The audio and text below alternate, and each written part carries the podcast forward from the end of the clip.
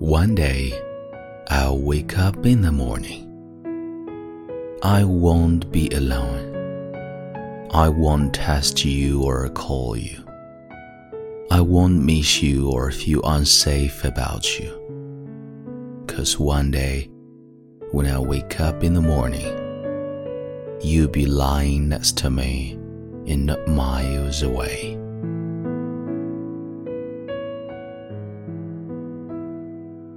这里是英语美文朗读，我是孟非 Phoenix，我们下次再会。